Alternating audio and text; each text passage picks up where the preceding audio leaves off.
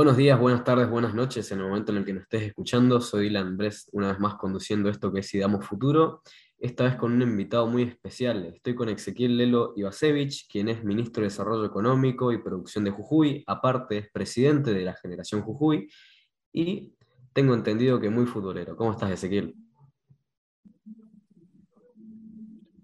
Hola, ¿qué tal, Dylan? Bueno, un gustazo, gracias por la invitación. Sí, muy, muy futbolero de, desde chiquito y, apasionado por, por, el fútbol y por la política. Así que muchas gracias por, por, la invitación.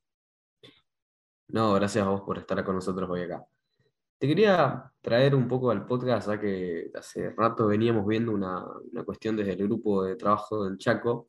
Veníamos viendo esta cuestión sobre el norte a nivel económico y dijimos, ¿por qué no traemos a uno de los especialistas de la región, un ministro como vos de Producción y Desarrollo, y era un poco cómo, cómo ves vos para arrancar el contexto que tiene el norte y también que nos cuentes cómo estaba cuando asumiste Jujuy, ya que el norte es la región más pobre de Argentina, la región marginal, la región un poco dejada a un costado, o sea, con los peores indicadores de pobreza, de indigencia.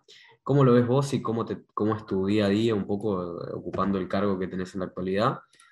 ¿Qué, qué perspectivas tenés? ¿Un poco cómo asumiste? Bueno, yo en, principio soy un convencido de que el norte no es pobre, está empobrecido.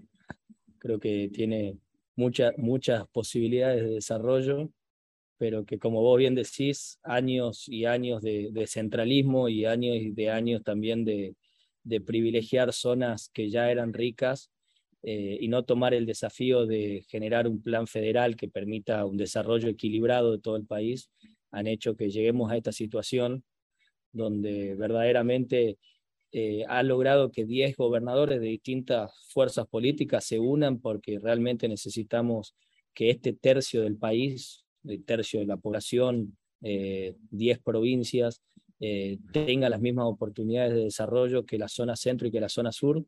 y en ese, en ese marco es que, bueno, a mí me tocó asumir en el año 2019, en la segunda gestión del, del gobernador Morales, cuya primera, su primer pensamiento es la transformación de la matriz productiva. Jujuy era una provincia que se la conocía por la producción de la caña y por la producción del tabaco.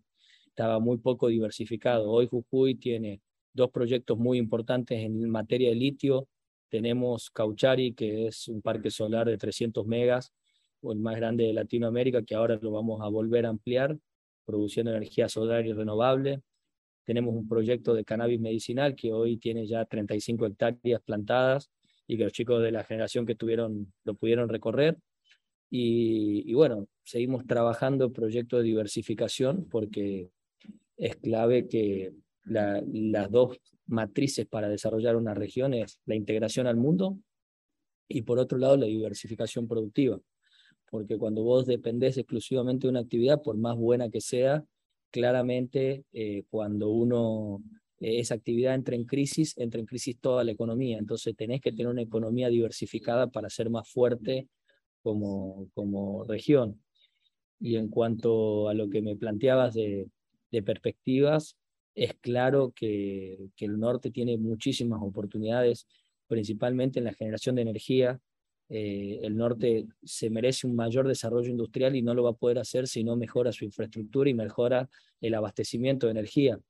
Y ahí es bueno porque creo que el norte, si bien hoy tiene un déficit en esa materia de infraestructura energética, tiene una gran oportunidad porque tenemos muchos recursos naturales.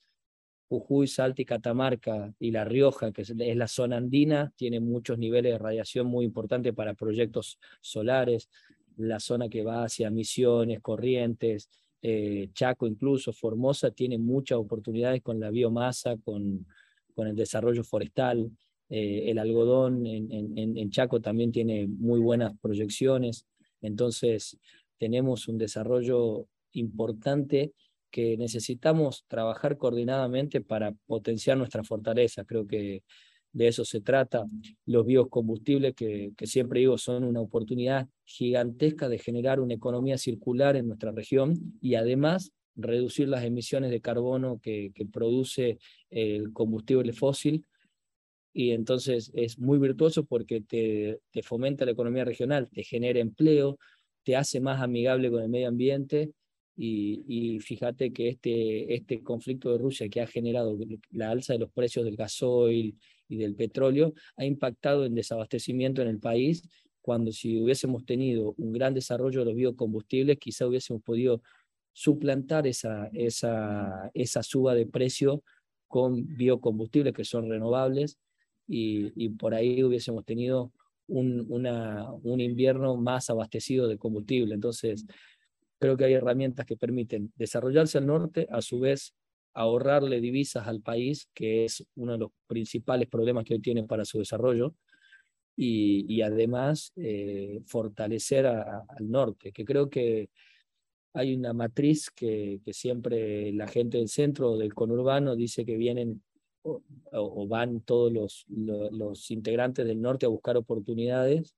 y no lo hacen porque tengan ganas de amontonarse en el conurbano, lo hacen porque le faltan oportunidades reales de desarrollo en las provincias y por eso hay un gran desafío del norte de volver a retener a sus talentos, de volver a retener a su población, porque si la gente tiene trabajo y educación, no migra. Y, y, por eso uno de los grandes ejes que tiene el gobierno de Gerardo Morales es un plan de construcción de 258 escuelas repartidas por todo el territorio provincial, sumado también a la diversificación de la matriz productiva y un desarrollo de cada cadena de valor dependiendo de la región. Ese desarrollo estratégico es lo que permite que un chico a los 12 años de la puna tenga un secundario en su mismo lugar de crecimiento y no tenga que emigrar hacia, hacia capital para poder hacer los estudios secundarios. Pero además, el hecho de, por ejemplo, desarrollar la cadena de litio, la cadena de valor de litio, o de la fibra de vicuña o de la carne de llama, también permite que ese padre tenga un trabajo y tenga la posibilidad de producir en su región. Y de esa manera también las provincias nos debemos un desarrollo federal, si no concentramos todo en las capitales y hacemos lo mismo que le pedimos a Buenos Aires. Entonces, ese es el gran desafío que creo que tenemos que tomar todas las provincias del norte. En el proceso de, igualarnos con las otras regiones del país, también internamente mirarnos e igualarnos eh, nosotros en el desarrollo, en el caso de Jujuy, de la Puna, de la Quebrada, de los valles, de las yungas, y tratar de hacer un equilibrio, un equilibrio territorial que permita que no haya migraciones internas, porque si no los pueblos decrecen, mueren, eh, y creo que ese es el desafío que tenemos que tomar como país. Respetar nuestra constitución y ser más federales. La nación con las provincias y las provincias con sus municipios. Y de esa manera creo que, que es el camino que tenemos que, que, trazar desde el norte grande, o, de, o del norte o de, digamos, de las provincias que, que integramos esta región. Perdón, Bien, excelente. No, eh, apenas empezaste me tiraste una frase que me gustó mucho, que es que sos un convencido que el norte no es pobre, sino que está empobrecido. A eso te quiero preguntar, uno, el por qué, y en segundo lugar, hablabas un poco sobre el desarrollo energético, la industria del litio y demás. Justamente hace poco había salido en La Nación Más una de las notas donde se comparaba el salario medio, digamos, de las provincias. Justamente, o casualidad, el norte era el que tenía la media más baja salarialmente justamente comparado con provincias del sur, las cuales se dedican a la producción minera, energética y otros tipos de industria pesada. Quería que, que, sigamos enlazando un poco por este lado. Sin duda, bueno, en primer lugar es empobrecido porque el sistema de subsidios de este país hace que el norte pague tarifas mucho más elevadas y eso se concentra en los subsidios en la zona centro, en el AMBA, que además es la zona más rica y que como vos recién decías, además la que de más altos ingresos hay.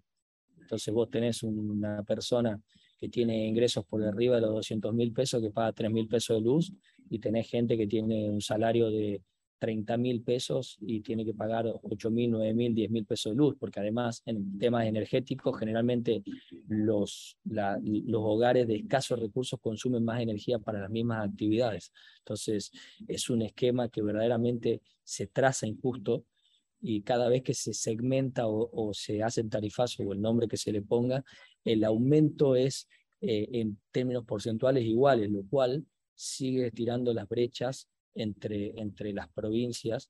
Eh, por ejemplo, nosotros en, en el norte, en Jujuy particularmente, pagamos el gas que viene de Bolivia, que es tres veces más caro que el gas que produce Vaca Muerte. ¿Por qué? Porque no tenemos un gasoducto que cruce todo el país y nos dé ese gas. ¿Y qué pasa? En materia de industrias que utilizan gas, el que produce en Jujuy paga tres veces más caro un insumo crítico que el que produce en el sur. Eso que produce que los empresarios decidan invertir en el sur. Entonces ahí es donde yo digo que verdaderamente se ha, se ha empobrecido el norte con políticas como el subsidio al transporte, el subsidio a la energía, que generan esa simetría y por eso digo que se lo ha empobrecido, porque si fuera exactamente la misma tarifa en todo el país, quien está en Salta o el que está en, Chaco va a invertir ahí. Eh, se, lo, se van a otros lugares porque tienen mejores condiciones de producción y que no son esfuerzos provinciales, sino que es un esquema nacional que ha hecho que históricamente se subsidie más a la zona centro que a la zona norte, incluso a la zona sur, donde también hay más eh, eh, subsidios. Pero, pero bueno, eso en el marco de, de, lo que yo veo de la región, donde yo creo que si se igualan las condiciones de producción, seguramente vamos a tener un desarrollo como, como, como región mucho más fuerte. Y en materia de, de, litio o en desarrollo energético que me comentabas, eh, bueno, en particular en Jujuy tenemos dos proyectos muy importantes que son Sales de Jujuy y que son EXAT, que el último año han empleado más de 4.900 personas en la altura, en la puna. Eh, se han convertido realmente en generadores de trabajo muy intensivos, además han desarrollado una cadena de proveedores muy interesante. Y bueno, en materia de, energética, justamente eh, el litio, en la región del litio, en Jujuy, Salta y Catamarca, viene a, ayudar en el cambio contra la lucha climática, eh, contra, contra el cambio climático, la lucha contra el cambio climático, donde eh, en los últimos años hemos visto que la aceleración del cambio climático está afectando a la producción agrícola, a la producción de alimentos. Entonces, hoy el litio, eh, que es un mineral que además históricamente la minería se la ha acusado de extraer y dañar el, el planeta, y justamente el litio tiene la misión contraria, tiene la misión de reducir las emisiones de carbono y permitir que el mundo sea más sustentable. Entonces, es una gran oportunidad que tiene el norte para industrializar litio en, en, esta región, para generar valor agregado y que permita que la Puna, que es una región históricamente atrasada con respecto a otras regiones de, de, nuestro país, a través del litio permita un desarrollo de esos pueblos más sostenibles. Y, y por otro lado, en materia energética también es importante decir que, como te decía al inicio, los biocombustibles son otra de las grandes oportunidades que tenemos las provincias del norte de ir sustituyendo la matriz de fósil, reducir también eh, el carbono y de esa manera colaborar con la sustentabilidad del medio ambiente, que creo que generacionalmente es, el gran desafío que vamos a tener. Nosotros tenemos que hacer un mundo más sustentable y con los mismos recursos producir más alimentos porque cada vez vamos a hacer más. Entonces, verdaderamente en materia de, desarrollo económico, creo que somos una generación que se va a enfrentar a un gran dilema en los próximos años. Excelente. A lo que decías, uno de los datos que, podíamos encontrar, por ejemplo, en uno de los invitados anteriores al podcast antes que vos fue Jerónimo Frigerio, autor de Simple. Él en su libro, por ejemplo, menciona mucho el tema de las pymes. En esta matriz de desarrollo económico del norte, ¿qué espacio o qué rol tienen las, las pymes, las pequeñas empresas, los emprendimientos? Bueno, en particular comparto, eh, las pymes son generadoras del 70% del empleo registrado del país y son el, verdaderamente el motor económico de, de, nuestro país, muchas veces castigada por, por la política tributaria, por el desarrollo.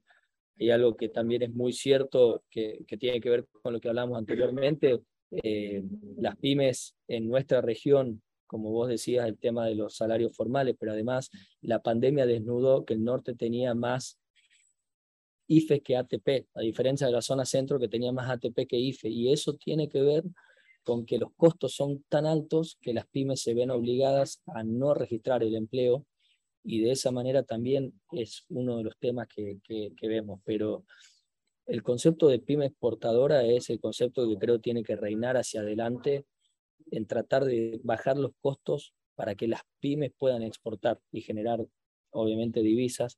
Creo que ese camino tenemos que trazar. Necesitamos más pymes que, que, tengan una visión de mercado internacional, porque hay una falsa dicotomía entre el mercado local y el, y el mercado internacional. Creo que tiene que ver con reducirle los costos porque cuando hay una alta carga impositiva, la pyme no puede salir a competir afuera porque gran parte de lo que exporta no es el producto que produce, sino son los impuestos que paga. Entonces, tenemos que cambiar esa matriz porque eh, coincido en el, en, el, análisis, las pymes tienen un rol fundamental en, el, en la reversión de este problema que estamos teniendo hoy, que hay una gran proliferación de planes sociales y no hay una gran proliferación de empleo. Y la normativa del empleo, además, hace que las pymes duden mucho a la hora de poder contratar a una persona porque tienen mucho miedo de que eh, algún juicio laboral pueda impedir el, desarrollo de la inversión. Y Argentina tiene una ley de, trabajo que hoy está siendo la principal puerta cerrada para la creación de trabajo. Ahí es donde yo creo que tenemos que trabajar. Tenemos una ley pensada para pleno empleo, donde hay una gran cantidad de responsabilidades en el empleador y donde realmente si nosotros no logramos torcer esa matriz es difícil que podamos transformar como todos los, los espacios políticos lo están planteando. Recientemente también lo ha hecho el kirchnerismo de decir transformemos los planes sociales en trabajo, que claramente han tenido fracasos estrepitosos como, como el programa que había lanzado el Ministerio de Desarrollo, potenciar trabajo, y después se descubrió que menos del 1% se había capacitado y se había incorporado laboralmente. Entonces, no es una cuestión de, dispensar recursos, sino de pensar estrategias de inclusión laboral.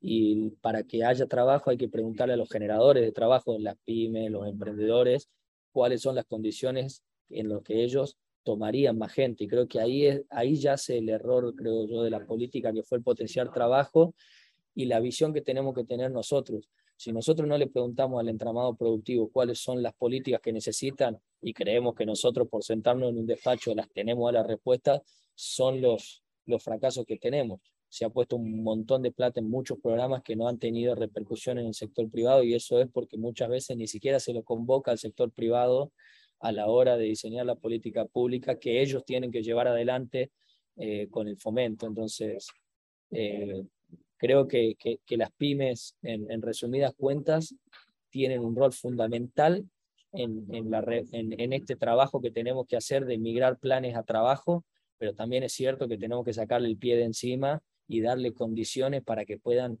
no solamente vender en el mercado interno, sino también promocionar la venta externa, porque como te decía anteriormente, no hay historia de regiones que hayan logrado recuperaciones económicas si no se integran al mundo. No, no, se puede solamente con lo que tenemos adentro eh, desarrollar y crecer como región.